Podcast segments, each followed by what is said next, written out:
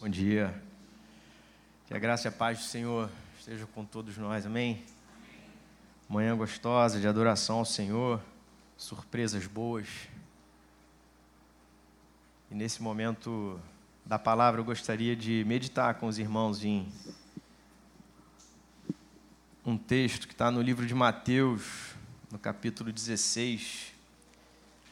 Lembrando que estamos é, na série ser e fazer discípulos de Jesus. No mês comemorativo do aniversário da igreja, a Igreja Plena Rio completando cinco anos. E é bênção demais. Então, eu gostaria, nessa manhã, de refletir um pouco com os irmãos sobre ser igreja, sobre ser e fazer discípulos de Jesus, à luz desse texto. Mateus, no capítulo 16. Nós vamos ler a partir do versículo 13. E o texto diz assim: Chegando Jesus à região de Cesareia de Filipe, perguntou aos seus discípulos: Quem os outros dizem que o filho do homem é? Eles responderam: Alguns dizem que é João Batista, outros Elias, e outros Jeremias ou um dos profetas. E vocês? perguntou ele: Quem vocês dizem que eu sou? Simão Pedro respondeu: Tu és o Cristo, o Filho do Deus vivo. Respondeu Jesus: Feliz é você, Simão, filho de Jonas, porque isso não lhe foi dado, não lhe foi revelado por carne ou sangue, mas por meu Pai que está nos céus. E eu lhe digo que você é Pedro, e sobre esta pedra edificarei a minha igreja, e as portas do Hades não poderão vencê-la. Eu lhe darei as chaves do reino dos céus. O que você ligar na terra terá sido ligado nos céus. O que você desligar na terra terá sido desligado nos céus. Então advertiu seus discípulos que não contassem a ninguém que ele era o Cristo. Senhor Deus e Pai, que seja o teu Espírito Santo, Senhor, falando aos nossos corações. O Senhor é aquele que transforma as palavras em significado para a vida de cada um de nós. É o teu Espírito Santo que quebra as barreiras da nossa mente, que bloqueiam muitas vezes o entendimento da tua mensagem. É o poder do teu evangelho. Senhor, que seja o teu Espírito falando com cada um aqui, com cada um que vai assistir posteriormente ou que está em suas casas, Senhor, por qualquer motivo que seja. Que seja o teu Espírito Santo trabalhando no nosso coração. Em nome de Jesus. Amém. Irmãos, nessa fase da história aqui de Jesus com seus discípulos, muita coisa já tinha acontecido. Né? Ah, Jesus já tinha chamado os seus doze, muitos milagres já tinham acontecido. Jesus já tinha é, é, dado o sermão do monte. João Batista, por exemplo, já tinha sido decapitado, inclusive. Ah, muitas coisas, tanto os discípulos quanto ah, o povo, vamos dizer assim, já tinham visto. E nesse momento em que Mateus relata essa história, ele faz menção que Jesus estava num caminho, ou estava numa cidade chamada Cesareia de Filipe, uma cidade, inclusive, que tinha mudado o seu próprio nome. César e Filipe, tentando fazer uma menção a César Augusto e Herodes de Filipe, e ali era uma cidade idólatra a esses homens, a esses postos também. Ah, e Jesus, numa, num momento de mais proximidade ou de mais intimidade com os próprios discípulos, Jesus pergunta: O que, é que estão dizendo aí sobre mim? O que, é que vocês têm ouvido falar que os outros dizem? Quem eu sou? Eu não sei se você já parou ou se você já ouviu definições ou opiniões dos seus amigos, por exemplo, sobre quem é Jesus. Ou se você já percebeu o que os perfis mais visitados do Instagram dizem quem é Jesus. E a resposta que os discípulos dão a Jesus, falando sobre os outros, eu posso dizer que é semelhante ao que a gente ouve muito aí fora. Porque eles estavam dizendo assim: olha, as respostas são as mais variadas possíveis. Dizem que você é João Batista. Dizem que você é um dos profetas, que o Elias, o Jeremias ou qualquer um outro.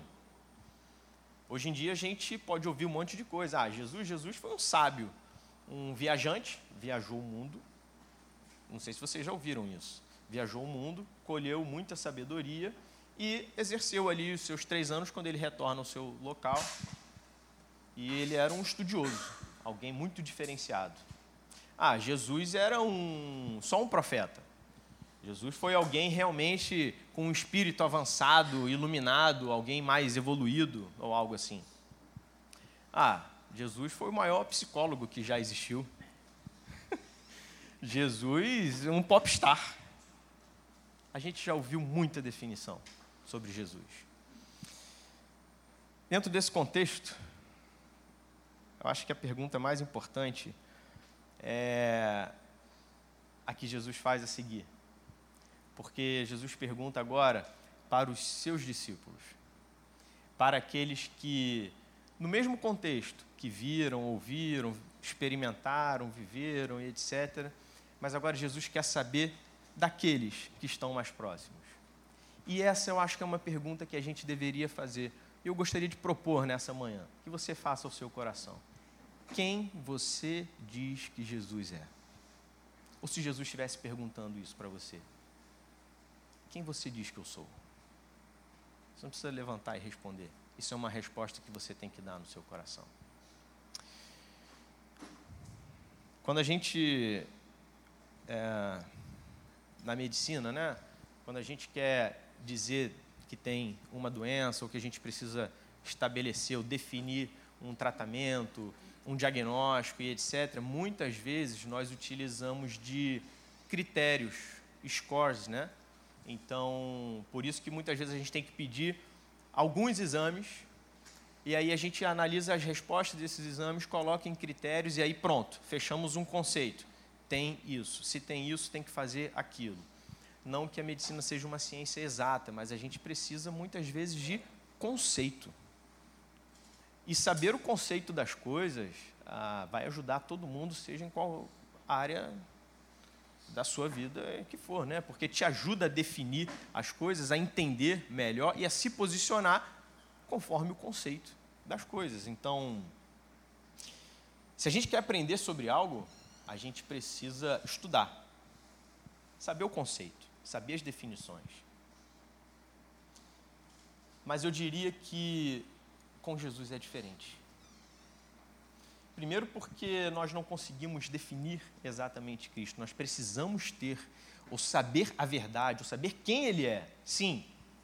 Só que o interessante aqui, que acontece com Pedro e acontece com cada um de nós aqui, é que não é uma definição, um conceito em que a gente aprende estudando tudo sobre teologia, comendo simplesmente as letras da Bíblia ou ouvindo todos os podcasts possíveis que tentam trazer quem é Jesus, quem é Jesus.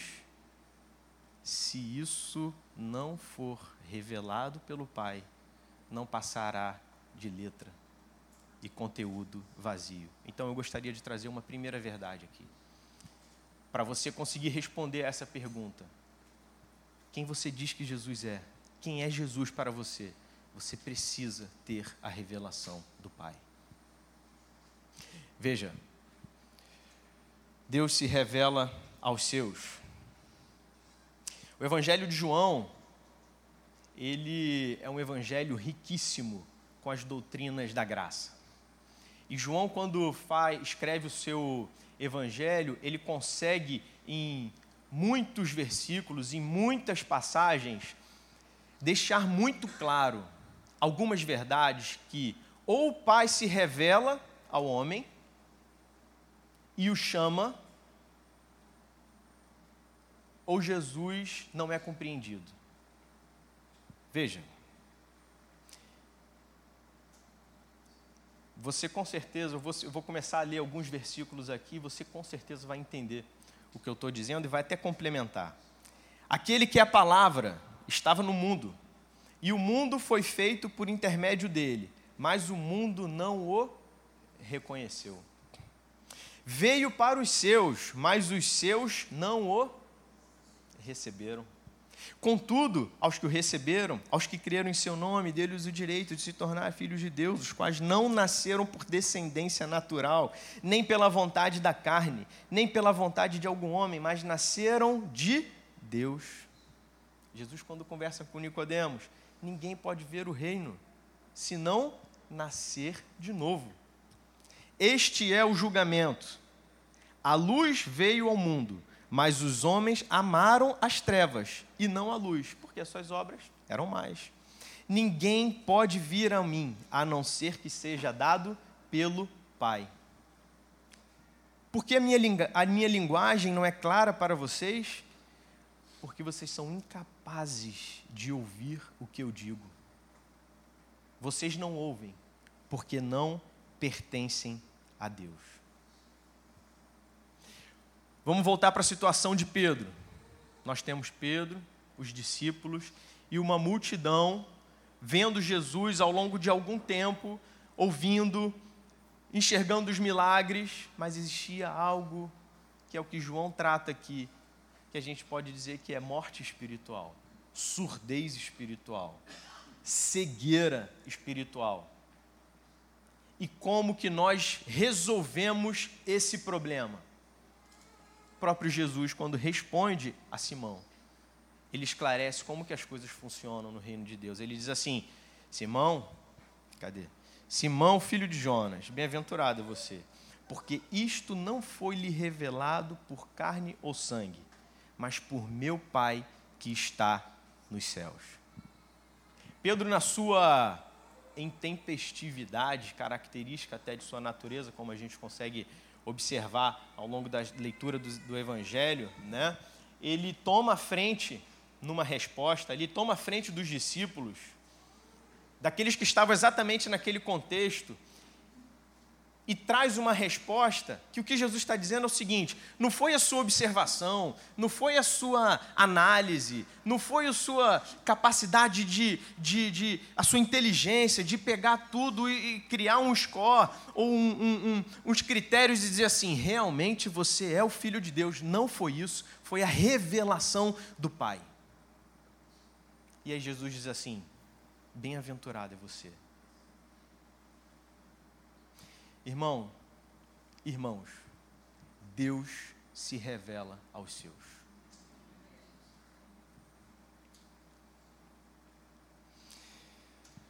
O conteúdo do verdadeiro evangelho é revelado pelo Espírito de Deus. Não é a sabedoria humana, nem são as análises lógicas. Se você pensa que foi você que encontrou Jesus, deixa eu te contar uma coisa. Você foi achado você foi encontrado. Você que estava perdido. E o Senhor se revelou a você. Ali não era uma opinião de Pedro. Não era uma opinião. Eu acho que tu és o Cristo. Assim, né? Vou responder para ficar bem. Não era. A intempestividade, a sua resposta, a sua movimentação de dizer tu és o Cristo, o Filho do Deus vivo, veio só por uma revelação do Pai que esclarece, que abre seus olhos, que abre a sua mente, que abre o seu coração. E ali era uma verdade, uma confissão de fé verdadeira. Tu és o Cristo, o Filho do Deus vivo. Isso só era possível por um coração divinamente regenerado. Bom, seguindo Nesse texto, a gente pode compreender que, após a revelação de Deus sobre quem é Jesus, acontece algo, e isso aconteceu com Pedro, com os discípulos, e isso acontece com cada um de nós também. A revelação de Deus gera um efeito. Ou à luz desse texto, nós vamos falar sobre dois efeitos: identidade e propósito naquela situação em que Pedro agora responde com firmeza e clareza, com um entendimento mais pleno sobre quem era Jesus, Jesus entrega para ele identidade e propósito. Vamos analisar o texto para a gente chegar a essa conclusão. Vamos ler o texto mais uma vez. E vocês, quem dizem que eu sou? Simão Pedro responde: Tu és o Cristo o Filho do Deus vivo. Respondeu Jesus: Feliz é você, Simão, filho de Jonas, porque isto não lhe foi revelado por carne ou sangue, mas por meu Pai que estás nos céus. E eu lhe digo que você é Pedro. Aqui tem um jogo de palavras, um jogo de frases, e torna esse texto rico, complexo. Eu não tenho pretensão de destrinchar absolutamente tudo, mas certamente tem riqueza aqui que vai nos abençoar nessa manhã. Veja que Jesus diz assim, Pedro diz assim para Jesus: Tu és Cristo, filho do Deus vivo. E Jesus diz, diz assim: Bem-aventurado é você, Simão, filho de Jonas. Eu sei quem você é, Pedro. Você é um Pedro da Silva. Aliás, seu nome quer dizer pequena pedra. Você é o filho do João ou Jonas. Se você lê em João, está escrito que é Jonas, e Jonas e João pode ser a mesma coisa, não é nenhuma contradição bíblica aí. Eu sei quem você é. Você é o Pedrinha, Pedro, pequena pedra. Mas deixa eu te falar uma coisa: bem-aventurado é você porque foi a essa pequena pedra que Deus revelou algo grandioso, algo firme como uma rocha, uma verdade poderosa. Eu sei quem você é. Eu estou falando sobre identidade e propósito. Irmãos, quando nós nos encontramos com o Senhor, ele também revela quem nós somos. E o Senhor diz assim para Pedro: Pedro, você é bem-aventurado. Você lembra das bem-aventuranças? A primeira delas? A primeira delas diz assim, ó: Bem-aventurados pobres de espírito, porque deles é o reino dos céus. Você sabe o que quer dizer pobre de espírito? Pobre de espírito quer dizer carente de espírito quer dizer um espírito pobre, vazio, seco, que não tem nada para entregar. Quantas vezes, lendo a Bíblia, ou na sua história, ou na sua experiência cristã com os seus, você pôde observar homens que achavam que estavam entregando ou chegando diante de Deus com as suas qualidades, as suas forças, mas não é isso. Não é desses o reino dos céus.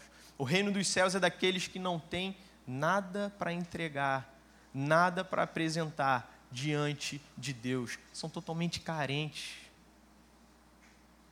A internet está dizendo aí que você precisa ter um espírito altivo, que você tem que ser um vencedor supra-sumo, que você tem que encontrar no seu interior toda a sua potência, todo o seu máximo. E Jesus está dizendo assim, como pregou lá atrás, nas, boas, nas bem-aventuranças, no Sermão do Monte: Bem-aventurado é o pobre de espírito, é o carente de espírito. Ele precisa. E sabe o que, que ele precisa?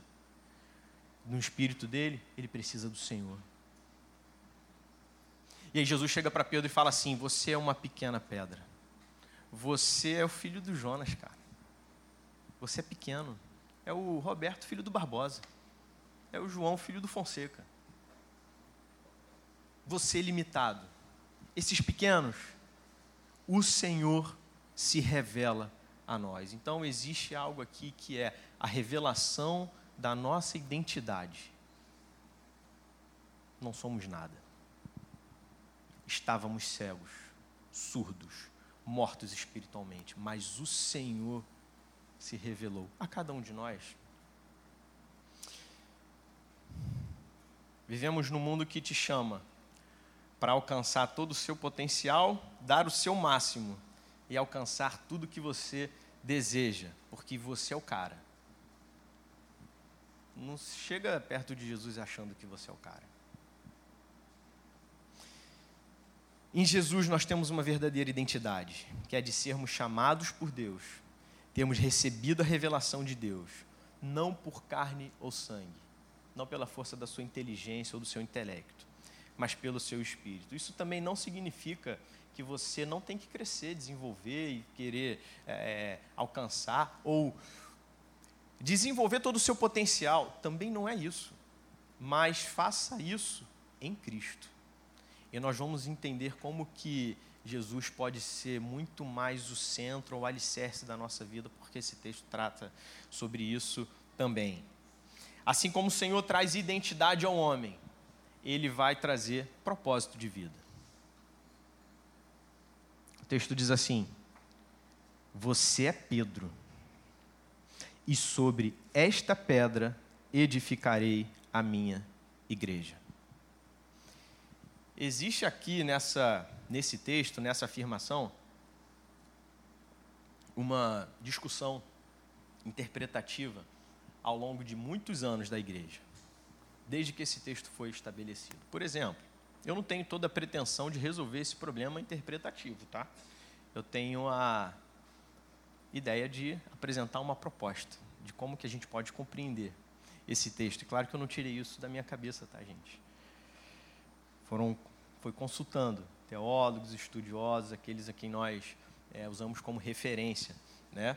Mas vamos acompanhar aqui. Há quem diga, por exemplo, que essa rocha é Pedro que Jesus para ele diz assim, ó, sobre essa rocha, sobre o Pedro, como se Jesus estivesse transformando ele numa pequena pedra, numa grande pedra, uma pedra angular, ou na principal pedra em que Jesus edificaria ou construiria a sua igreja.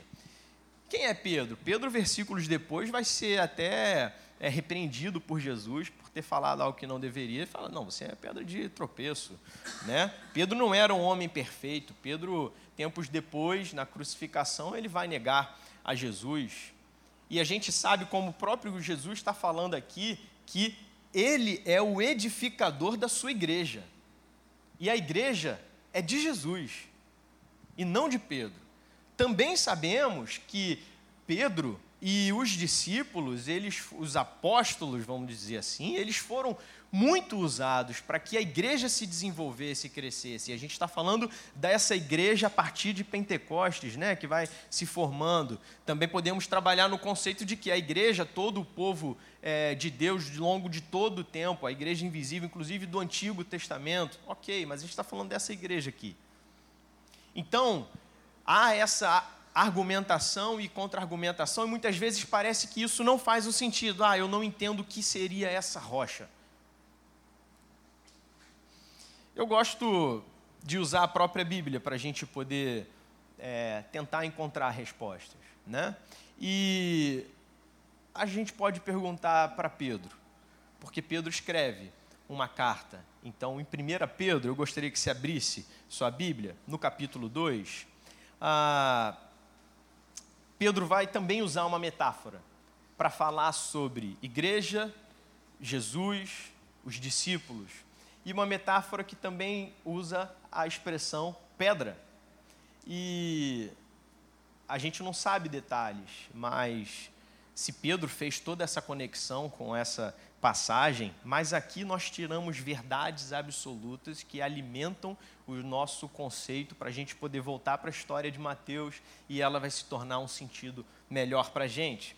Então, em 1 Pedro, no capítulo 2, no versículo 4, diz assim: À medida que se aproximam dele, a pedra viva, rejeitada pelos homens, mas escolhida por Deus e preciosa para Ele, vocês também estão sendo utilizados como pedras vivas na edificação de uma casa espiritual, para serem sacerdócio santo, oferecendo sacrifícios espirituais aceitáveis a Deus por meio de Jesus Cristo. Pedro aqui está se referindo a Jesus como a pedra viva. A pedra viva. Versículos depois, aqui ele usa um texto de Isaías, em que Isaías dizia: Eis que ponho em Sião uma pedra angular, escolhida e preciosa e aquele que nela confia jamais será envergonhado. Então, quando a gente está pensando sobre essa rocha firme, edificarei a minha igreja, nós não podemos confundir que a pedra angular da igreja, a pedra principal, o alicerce, será sempre Jesus. e ele é quem edifica essa igreja. E como diz esse texto, ele edifica com pedras vivas. Quem são essas pedras vivas? Nós somos as pedras vivas. Jesus é a pedra, Jesus é o edificador, Jesus é o alicerce. E Pedro, caso fosse realmente ele o edificador, ele talvez tivesse escrito aqui: olha, não, eu fui colocado como um, um apóstolo à frente e sou agora a pedra aqui, o primeiro que sustenta. Não é isso. Jesus será sempre e terá sempre o seu lugar como pedra viva o alicerce, a pedra angular que sustenta a sua igreja. E nos coloca como pequenas pedras, vivas também, porque estamos conectados com Jesus. E ele vai edificando a sua igreja ao longo do tempo. Tem um teólogo que disse o seguinte: Esta é a força que move os cristãos na proclamação e vivência da mensagem evangélica. Qual é a força? Seu Senhor é o Deus vivo e presente. Tu és o Cristo, o Filho do Deus vivo. Quem é Jesus? A pedra viva. E olha que engraçado, que curioso. Pedra, pedra tem vida? Pedra não tem vida. O que é uma pedra? Pedra é algo é, matéria, né? Inorgânico, é, é não tem vida. No entanto, Jesus é a própria vida. Ele é a vida e não uma vida que se contém como se fosse algo estático. Ele é ele tem a vida e ele também dá a vida, ele vivifica. E aqueles que se conectam nessa pedra principal também recebem a vida de Jesus. Então é uma edificação orgânica, apesar da metáfora com pedra. E que edificação orgânica é essa? É a igreja.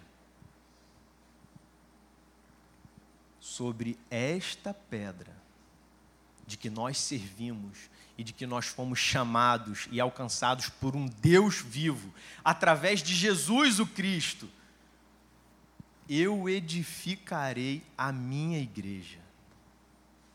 Jesus não abriu mão, Jesus não entregou de ser o edificador e nem a base, o sustento, a pedra angular da edificação de sua igreja. E a igreja de Jesus.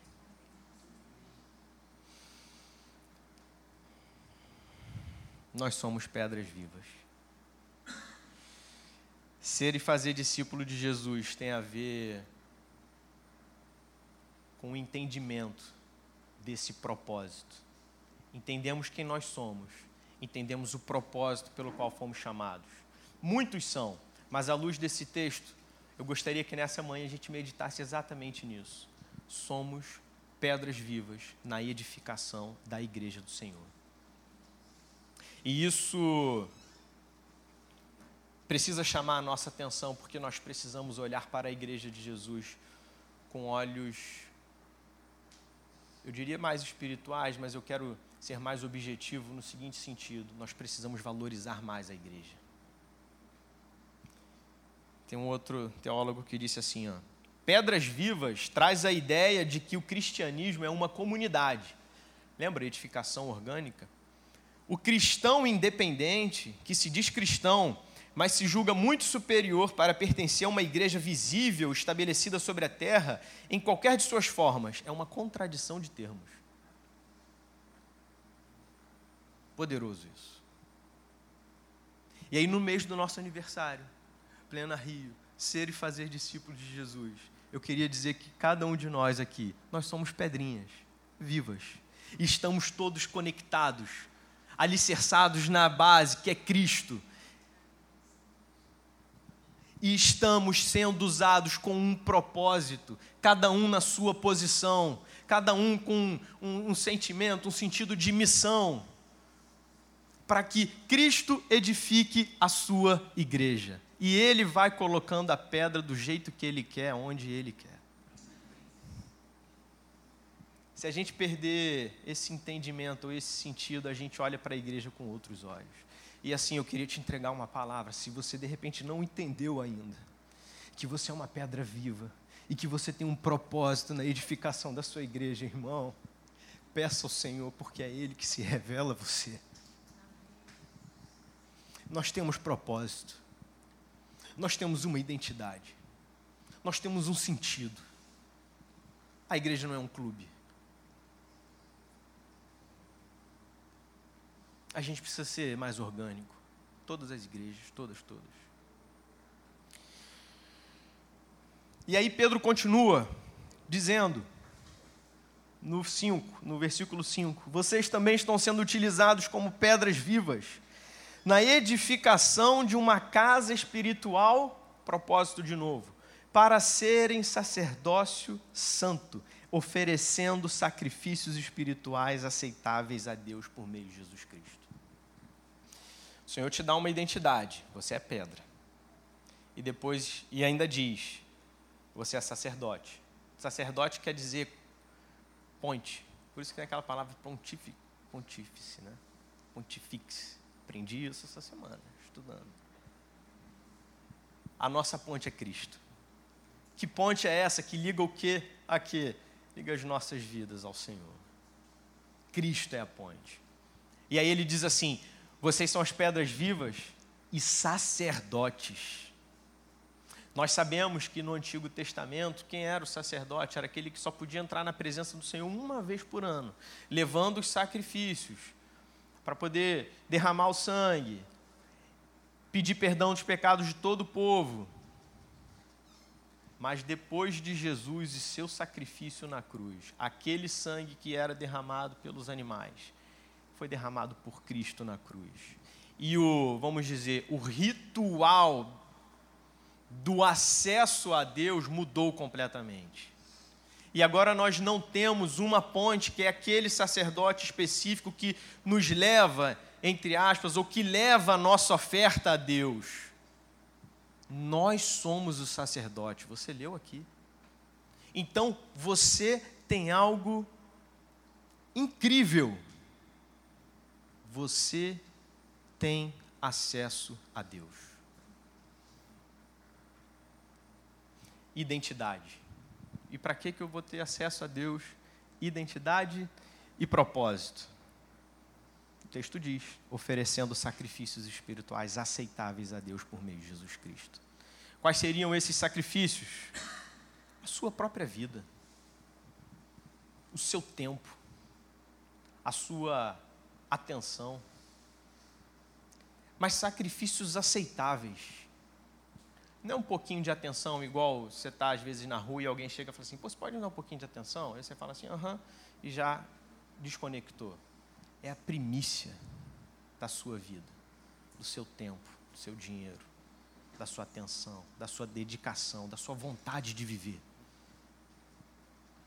Entregue sacrifícios aceitáveis a Deus por intermédio de Jesus. Esse é o propósito da sua vida. Você não precisa entrar na presença do Senhor apenas uma vez por semana, no domingo. Você não precisa esperar uma vez por ano para que alguém entre na presença de Deus e peça perdão pelos seus pecados.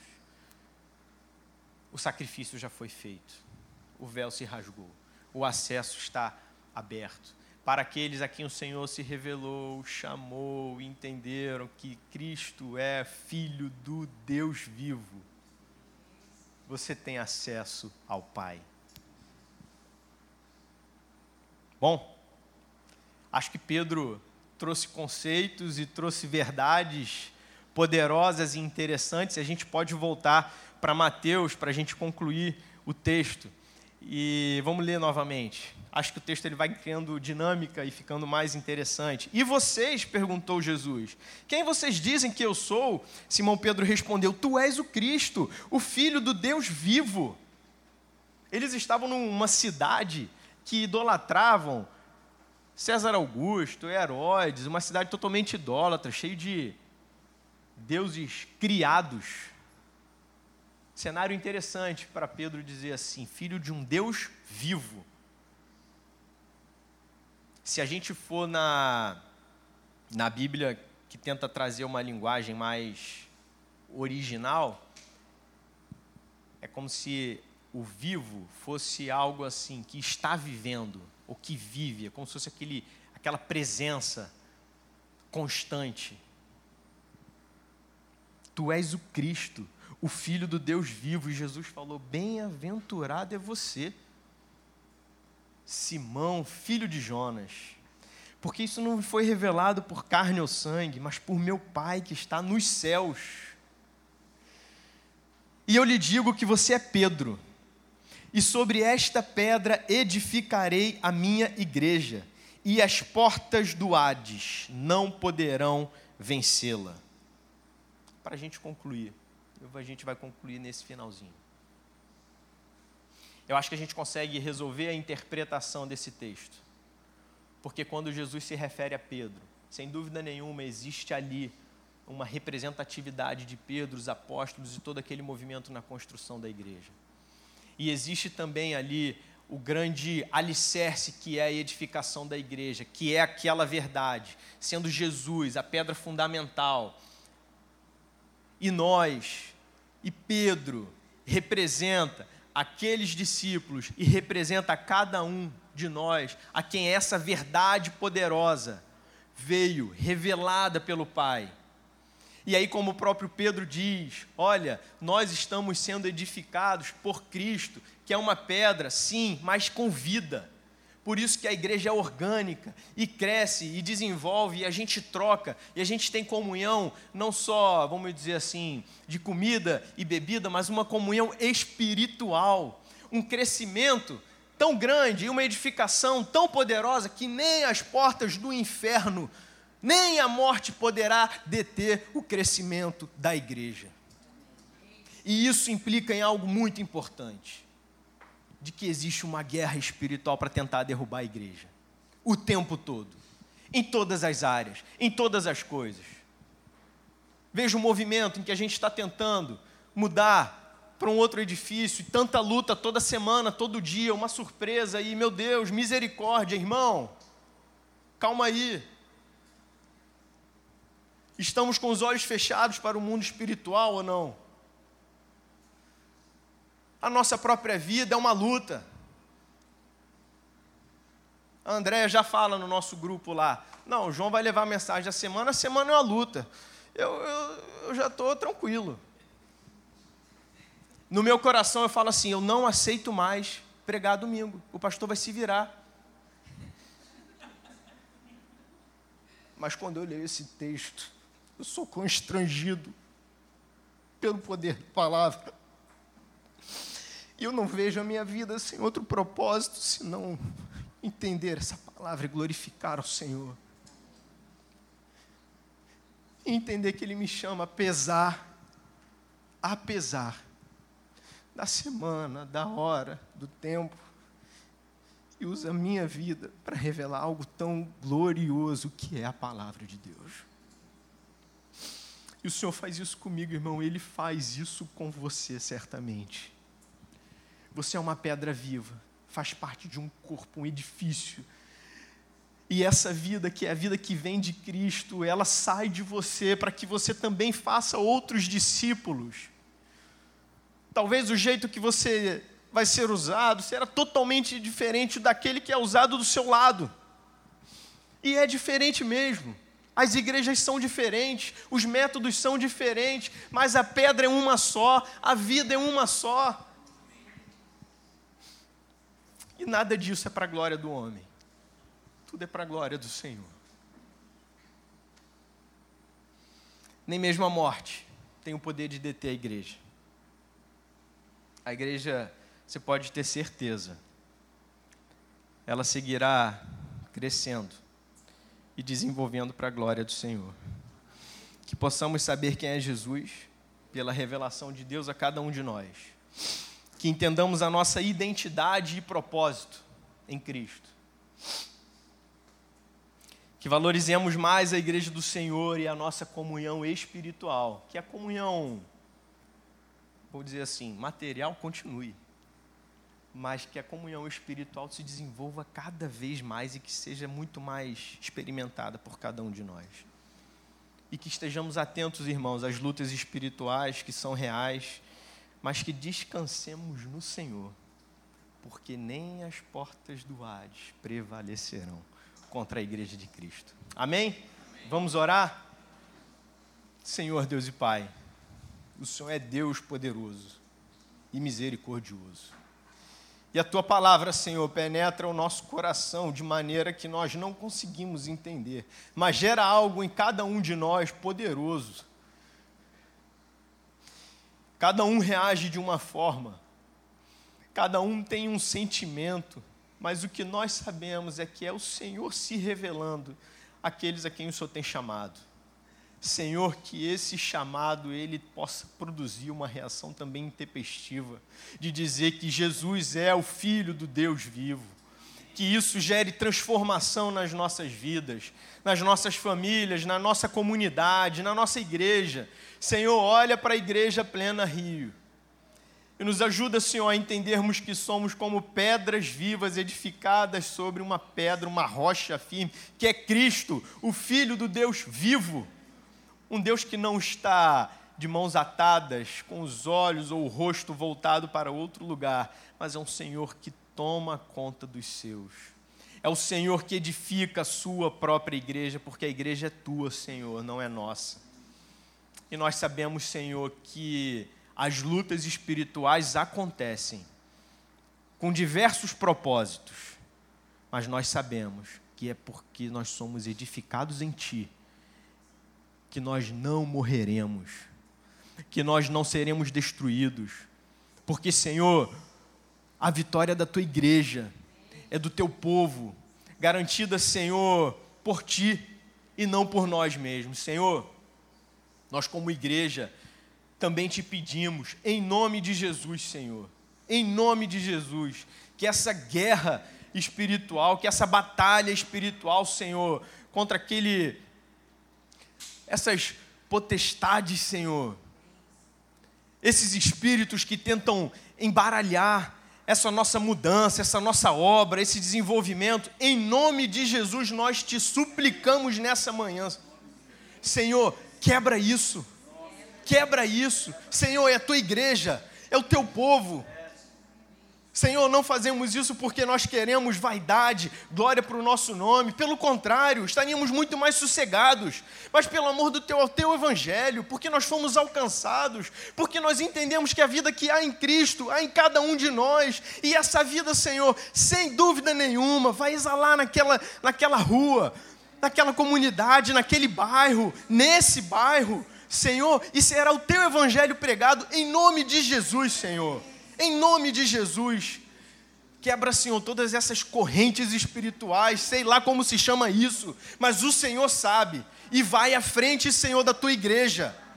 Senhor, em nome de Jesus, entra com a tua provisão, que é poderosa e milagrosa, Senhor, nesses cartórios, nessa prefeitura, nesses bancos, nessas licenças, em nome de Jesus. Senhor, não será a nossa influência pessoal, não será a nossa capacidade individual, a nossa capacidade de gerenciar, de administrar, de fazer conta. O Senhor sabe as nossas contas. O Senhor sabe. E o Senhor sempre soube, lá atrás o Senhor sabia que nós chegaríamos nesse ponto, em que diríamos: Senhor, não temos nada a oferecer, não temos como resolver, nós dependemos totalmente do Senhor. Opera o teu milagre, Deus, para a honra e glória do teu nome. Te louvamos, Senhor, pela Igreja Plena Rio. Obrigado porque o Senhor nos chamou para servir aqui. Obrigado, Senhor, porque o Senhor nos tem dado uma, uma família. O Senhor nos tem dado irmãos para que possamos cuidar e ser cuidados, para que possamos nos inspirar na vida de cada um deles. Senhor, que possamos melhorar a nossa comunhão espiritual, o nosso desenvolvimento, orar mais uns pelos outros, consolar mais uns pelos outros, pela, pela, pela, pela presença do Teu Espírito Santo. Senhor, que sejamos uma igreja orgânica, viva e poderosa, não por causa dos membros, mas por causa do Teu Espírito, da vida que há em Ti. e que também está em nós por causa de Ti. Que o Senhor nos abençoe nessa manhã. Que o Senhor abençoe nosso dia, o nosso feriado, trazendo a nós, Senhor, é, descanso, paz, alegria e comunhão para honrar e glória do Teu nome. Em nome de Jesus. Amém.